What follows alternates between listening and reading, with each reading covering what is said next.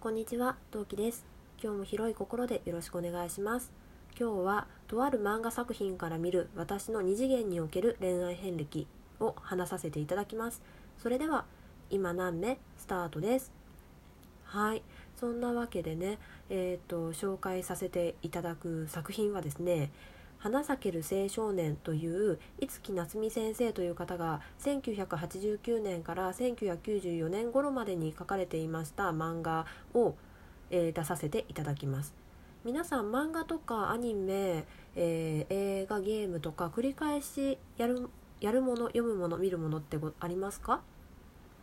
私はえー、と小説は割とどんなに好きな小説でもあまり繰り返しは読まないですね。一回読んで満足しちゃいます。でも手元にないと嫌なんですよね。ちょっとこれ困ったところなんですけど。であとはね割と繰り返し見たり読んだりします。まあ期間が空いたり空かなかったりっていうのはあるんですけどね。はい、で今回の紹介するこの作品はもうみんなキャラ立ちすごくって。でもう設定もちょっと乙女芸っぽいんですよ。で、えっ、と、2000何年だっけかな ?4 年 ?9 年なんかね、えー、と NHK でアニメ化もした作品なのでもしかしたらご存知の方もねいらっしゃるかもしれませんね。はい。そんなわけでちょっとざっくりですがあらすじを紹介させていただきたいと思います。はい。主人公はカジカ・ルイーサ・クガミ・バーンズワースっていう名前なんですけどまあカジカとえー、と呼ばせていただきたいと思います。こちらのカジカちゃん、えーお父さんが一代で大企業とへ導いた、まあ、要するに超金持ちのお嬢様なんですね、まあ、全然そのそんな風には見えないんですけどでこの超絶美人なカジカちゃん14歳の誕生日の日にお父さんに呼び出されまして、えーとある提案を、えゲームを持ちかけられます。そのゲームの内容は夫探しゲームです。カジカがこれから先とあるさだんとある3人の男性に会います。でその3人の男性の中で中から、えー自分の旦那さんを決めてきなさい。でその3人の男性が誰かこの人だよというふうに合わせないで本当に日常生活でたまたま偶然に合わせる。だから誰がその答えのお父さんが紹介したい3人なんだか3人かっていうのはああの答えが出るまで明かさないと。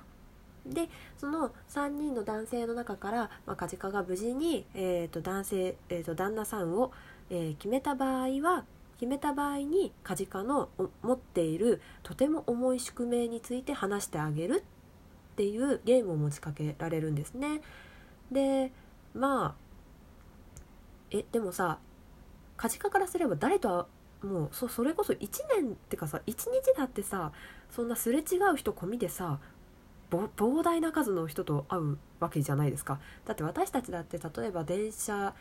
に乗ったらその中の何人が男もう過半数以上男性だったりするわけじゃないですか。誰だか分かんないよって言ってもそう言うんですけどカジカのお父さんはいや絶対に分かる。それだけのやつらを探してきたっていうもう自信満々なんですね。でまあ、カジカは割とあの好奇心旺盛な子なので分かったお父さんのそのゲームに乗るよって言ってゲームに参加することになります。さてカジカの重い宿命とは一体何だったんでしょうかっていうのが今作のあらすじになります。はい。でねえー、と私の好きになったキャラクターを紹介しながらキャラクター紹介をしながらの私のその恋愛遍歴っていうかその憧れた男性の移り変わり見ていきたいと思います。はい。まずそのカジカがねもちろん14歳の女の子が一人でねいきなり探し出せって言われても無理な話なんですよ。なので、えー後見人お目付け役世話人としまして、えーカジカとと兄弟のように育ってきたというかまあそんなぴったり一緒にいたわけではないんですけど小さい頃からちょいちょい合わせていたお兄さん的存在カジカから見ると大体5個以上もっとか10個ぐらい10個近く上のお兄さんもうめちゃめちゃお兄さんって感じの存在のえーっとファンケっていう中国のまた企業大財閥の企業がありましてそこのね若若き総帥と呼ばれていますファン・リーレンっていう人があのカジカの後見人になるんですけど私は最初にそのお兄さんのことが憧れました。当時小学校4年生。うんまあお兄ちゃんみたいな感じでもうネタバレしちゃうもう古い作品だからねネタバレさせていただきますと,、えーと、結論を言うとこの人とくっつくんですね。でうんもうだからもう何て言うの？カジカへの愛情っていうか、まあ、どれだけカジカが大切なのか。まあでこのお兄さん自分の家のこともすごい大切なんですね。でまあちょっとそれで吸ったもんだするんですけどまあ、そのね不器用な愛情とかそれでもカジカのことを見放さないところとか、まあ、まあ作中のドラマチックなシーンとか、まあ、そのその辺もろもろありまして、まあ、一番最初は王道にこのリーレンが好きになりました。まあ、小学校4年生だからね大人のお兄さんがいいなって思ったんですよ純粋に。かっこいいなって、まあ、物語のね相乗効果あありまして、うん、いいなって思ったんですよ。で次に私がいいなと思ったのは中学校2年生か3年生の時、まあ、要するに中二病にかかってる時代に好きになったのは、えー、友人アレキサンドル・ド・ボルカンという方です、えー、この方はフランスの貴族、えーと、実業家の三男で男爵の位の持っているお家からお家にで生まれた人です。でちょっとね生まれがすごく複雑な人ででね、まあ、ちょっと自殺しようとしていたところをカジカに助けられてもうカジカ一筋になる人なんですね。で結構ねもうこの人あのよく猫派犬派とか猫っぽいか犬っぽいかみたいなこと言うじゃないですか。よく今でもね当てはめるじゃないですか。完全に猫なんですよ。もうね猫でもしかもね超高級猫みたいな感じでこの作品も美人とかイケメンめっちゃ出てくるんですけどもうその中でもこの人一番美人なんですよ。で物に執着がなくって頭がよくってそのリーレンとなんか口喧嘩ができる唯一の人なんですね。でもうなんかその辺りも含めて全体的にああ美人で金持ちでかっこいいなんて素敵なんだろうってまあ中二病にがっつりかかってるというかむしろさなかな私はね思いまして次に好きになったのがこの人でした。このねひょうひょうとしたお兄さんが好きになりました。で3人目。えーと3人目は高校の時にえー、高校2年生3年生の時に好きになりました。ルマティ・イヴァン・ダイ・ラギネイ。という、まあ、ルマティと呼ばれている男の子です。こちらは、えーと、友人がだいたいカジカから見て10個あとリーレンと同じくらいの年代なんですよね。なんで7個か10個以内5個以上10個以内、まあ、7個8個ぐらい違うのに対してルマティはだいたい同じぐらい12個上だったかな？ってぐらいのまあすごい年の近い、えー、男の子なんですけどえっ、とまあ彼はですねあのそのカジカのその宿命のに関係あるとある国の王子様なんですね。でまあこの子のこともすごくすごくまあてかむしろこの子裏の主人公みたいな感じなんですけどまああのこのルマティの成長過程がすごく細かに書かれる細かくもないけど結構書かれてるんですよ。なんであのああもうこんなに成長したなってなんか最初すっごいなんかもう言うこと聞かないしわがままだし